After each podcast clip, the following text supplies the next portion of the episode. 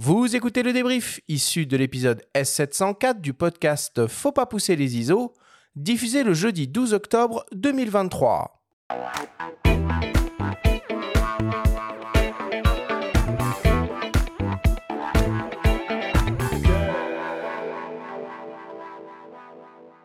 Nous sommes toujours avec le photographe Laurent Michel pour notre grande masterclass dédiée à la photographie d'architecture. C'est le moment du débrief qui vous est présenté cette semaine par ipln.fr, le spécialiste photo et vidéo. Alors Florent, si on devait essayer, et ça va être dur, de résumer de synthétiser en quelques minutes tout ce que l'on s'est dit pendant cette émission. Première question, c'est quoi pour toi la photographie d'architecture? Euh, la photographie d'architecture, à minima, c'est un moyen pour l'architecte de présenter ses projets sans qu'il ait besoin de déplacer tout le monde pour venir le, montrer. Euh, au mieux, c'est ce que moi j'essaye de faire, euh, c'est un moyen de surprendre l'architecte lui-même sur son propre projet euh, et d'arriver à séduire avec euh, des photos de bouts de béton et de trucs auxquels personne ne fait attention le, le, grand public. Il y a un élément qui va un peu à rebours de notre époque, mais Patrick Tournebeuf, dans son témoignage au cours de l'émission, faisait un éloge de la lenteur aussi, en écho à ça que ça, t'évoque quelque chose, toi, dans ta pratique? Oui, alors bah, là, je parlais de la, du, point de vue de, du spectateur, de la photographie. Moi, de mon point de vue à moi, c'est effectivement. Euh, c'est ce que j'aime euh, c'est ce que j'aime vraiment particulièrement dans, dans cette photographie là c'est que je passe la journée en tête à tête avec le bâtiment et que je n'ai qu'une chose à faire entre guillemets c'est attendre que le, le, soleil passe de l'est à l'ouest euh, et c'est effectivement tout, tout à fait ça, c'est une, éloge de la lenteur euh, tous les jours. Est-ce que tu peux nous rappeler euh, d'où vient la photographie d'architecture et en quoi finalement elle est liée à l'histoire de la photographie euh, tout court? La photographie d'architecture, hein, c'est euh, tout simplement la première photographie euh, qui a existé, le point de vue du grade de, Niepce, euh, pour des raisons techniques principalement, mais très rapidement, c'est quelque chose, on, a vu la photographie comme un outil de faire des relevés rigoureux et authentiques. c'est ça qui a lancé notamment la première commande photographique de, euh, qui s'appelait la mission héliographique en 1851, euh, qui était une espèce de relevé d'état des lieux euh, des bâtiments et des paysages de la France.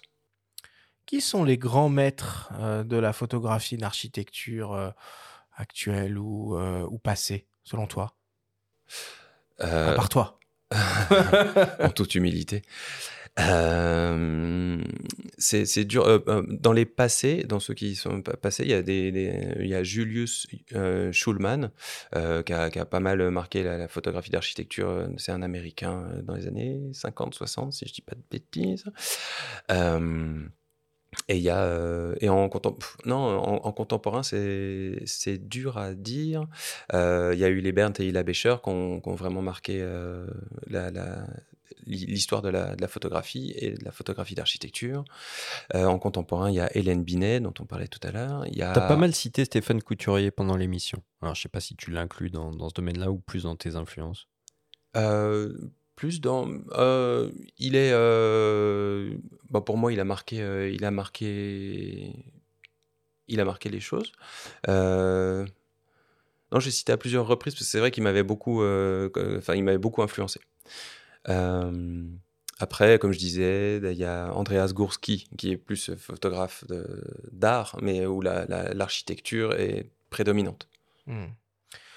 Florent, c'est quoi le matériel de base pour pratiquer la photographie d'architecture?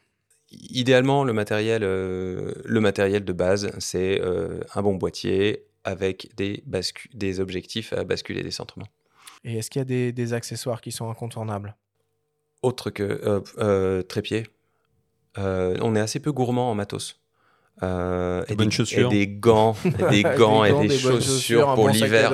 L'hiver, là, ça va. On est sur une fin d'été qui, qui, dure beaucoup, mais donc là, la, question se pose pas. Mais c'est vrai que tu m'aurais, tu m'en aurais parlé au mois de février. Je, je serais venu avec mes engelures et je t'aurais dit, il faut des gants, absolument des gants. ça peut être Très utile. Euh, Est-ce que tu peux nous, nous expliquer euh, à quoi servent euh, les optiques à bascule et décentrement Qu'est-ce que ces objectifs permettent de faire de plus qu'un objectif normal? Ce sont des optiques qui permettent de redresser les perspectives dès la prise de vue, plutôt que de devoir le faire en post-production et donc de, de perdre des pixels. Est-ce que tu aurais quelques conseils à nous donner pour bien préparer la prise de vue d'un bâtiment? Regardez les plans, regardez l'orientation du bâtiment, ses volumes, euh, regardez la course du soleil euh, et regardez quels seront les points de vue potentiels pendant la, journée. Et enfin, pour, euh, pour terminer, quels outils peuvent être utiles en post-production dans l'exercice de la photographie d'architecture Alors, euh, tu peux toujours corriger euh, le redressement des perspectives, même si Mhm. tu l'as fait à la prise de vue, t'as fait- tu- il y a forcément des, des- des petits défauts euh, qui, peuvent, qui peuvent traîner à droite à gauche. Euh, donc moi, j'utilise principalement Lightroom, et quand j'ai des retouches plus importantes, des gros défauts à faire, à faire sauter parce qu'ils sont vraiment trop présents, je passe sur, sur Photoshop. Merci beaucoup, Florent, pour toutes ces explications. Merci à vous.